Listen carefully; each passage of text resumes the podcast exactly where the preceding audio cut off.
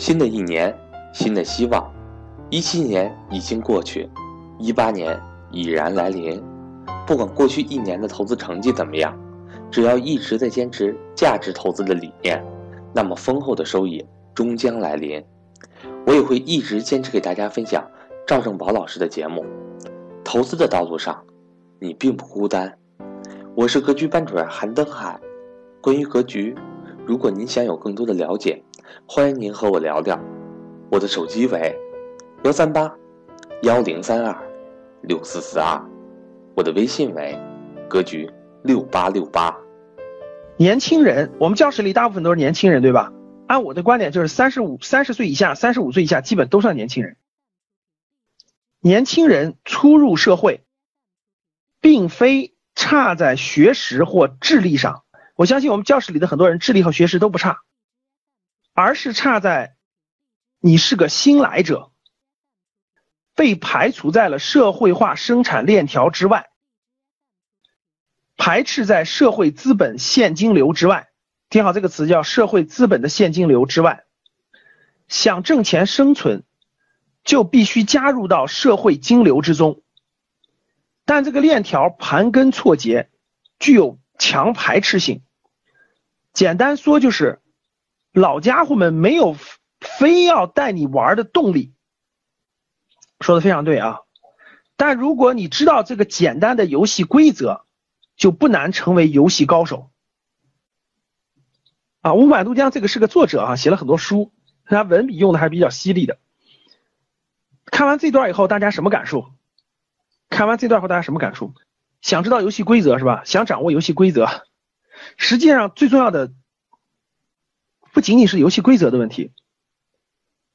对，哎，有人有人关注了啊，说的没错，求老家伙们带是吧？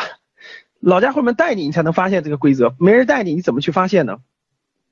好，那我们看这个发出来以后呢，很多人转发，然后有我们一个学员就艾特我了，就转给我了。然后我我就我也转了一下，后来我看到这个作者又加了一条话，说有朋友们有朋友问，能否说的再简单点呢？这个规则是什么？我们很多人不都一看完这以后就很想知道这个规则，对不对？好，其实已经说的明明白，不能再明白了。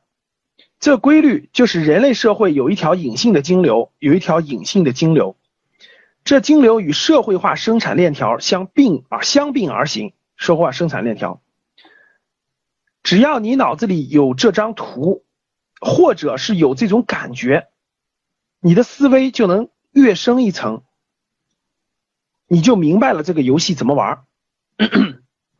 我我看到这段话，我很有感触，感触在哪儿呢？这种感觉，就只要脑子里有张图，有有一种感觉，你的思维就跃升了一个层面。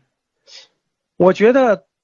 这个过程我曾经有过，曾经有过，我曾经跟我们教室里的很多人一样迷茫，一样这个不知道这个社会为什么我赚钱这么难，别人赚钱那么容易，这些问题几乎经常考虑。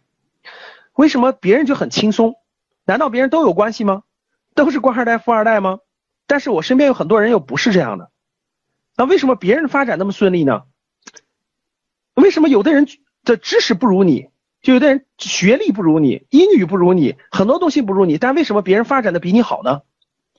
这个问题实际我一直也一直在思考，就跟我书里写的一样，我的书里写的各位，前五年走了很多的弯路，走了很多的弯路，啊，有人说就像中彩票一样，不是的，冥冥当中，当时我能感觉到有一个有一个，就是你没找到，你没找到方法。你没找到路，说白了就是你没有找到那个跨进去那个方式方法，你一直游离在之外，就是游离在这个核心的地方之外。后来大概在三十岁左右的时候，各位有到那个成那个时候的时候，有一次突然我就有这种感觉了，就这种感觉，这种思维就一下一下就跳跃出来了，就跳出来了。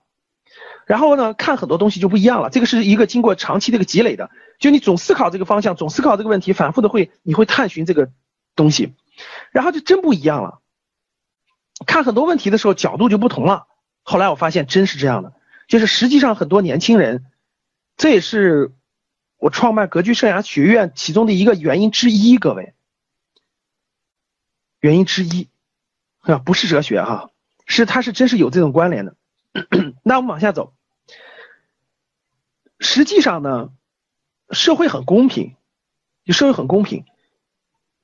年轻人呢是学识比较好，各方面干劲儿、勇气都比较好，但是对规则不了解，就是对整个外部环境的规则不了解。如果你要了解了规则，实际上你只要用辛苦、用努力，这不是中彩票，各位啊，这不是中彩票。比如说，老师，我理我理解了规则，是不是我每天也工作八个小时，然后躺在床上也也同样能够发展起来？不是这个道理。不是你，你了解了规则以后，你更要更努力、更勤奋，你才有可能找到发展的机会，才有可能不断的做下去、深入下去。尽人事听天命，这个观念是不对的。事在人为，事在人为。为什么你看不到钱是如何流动的？为什么你看不到？我们再来说，看到是什么情况？为什么看不到？我觉得是这三点啊。第一点原因。我看到很多人打的要要用到贵人呀，社会不公平呀，等等等等啊。实际上，各位你想一想，我觉得这些都都不对。实际上，社会挺公平的，特别是在今天这个社会。那大家想想，那你往往前推很多年，你能有今天公平吗？当然有不公平存在啊，但是对你来说，我觉得已经很公平，相对来说很公平了。你不要强求那个真正的公平。你到美国去也没有你你想象你想要的那个公平，各位，为什么你看不到要走很多弯路，前面要走很多弯路呢？我觉得是有三个原因的。第一个原因，我们从小到大接受的应试教育，我们教室里的人绝大部分都接受的是应试教育，这点大家认同吧？实际上，应试教育对大部分人有一个洗脑的作用，你们就听说过别人洗脑了，实际上有一个洗脑作用，这个洗脑作用洗成了什么呢？把你洗的你成为一个专业人士了。对，就是就是他让他一定要让你走一个这个这个解决一个具体的问题，然后得出具体的结果，而且这个结果必须是标准答案。整个这个过程呢，把大部分年轻人这个头脑当中啊梳理成一种固化思维，就是固化思维，他没有创意，可以面对题，但是他不会很多东西，不会很多的东西。你看我们我们呢可以增造出很多很多的专业人士。我们可以造出很多很多的这个这个这个听话的这个工作人，就是踏踏实实工作的人，但实际创新和创意都不够。这一点上呢，在这一点上，大家可以发现一点，你们发现没发现一个特征？这个社会上你发现一个特点没有？就是这个叫什么哈？好像很多人很能赚钱。就举个例子啊，他很能赚钱，甚至他是很好的这个企业家。等等的，但他并不是一定，并不是一个很优秀的当年很优秀的学生，学历不高，或者说是他不一定能上九八五二幺幺等等这样的学校，这种情况非常非常普遍。我们的学生里也有，我们国际生涯的学生里也有很多这样的例子。实际上呢，让你能看到这些机遇和方法，钱流动如何流动的，实际是两，实际是学校里从来没有教给你的几种能力，有一个就是资源的整合呢。就学校里没有教给过你资源的整合能力，包括很强大的组织能力，人与人交往的组织能力，这样这几种很多能力在学校里是很难学到的，学不到，是很多个人他会他在学习当中，他有他的方式方法，他通过历练，通过他自己的一种实践，他很多人掌握了这种方式方法，这是第一个原因。第二个原因是什么？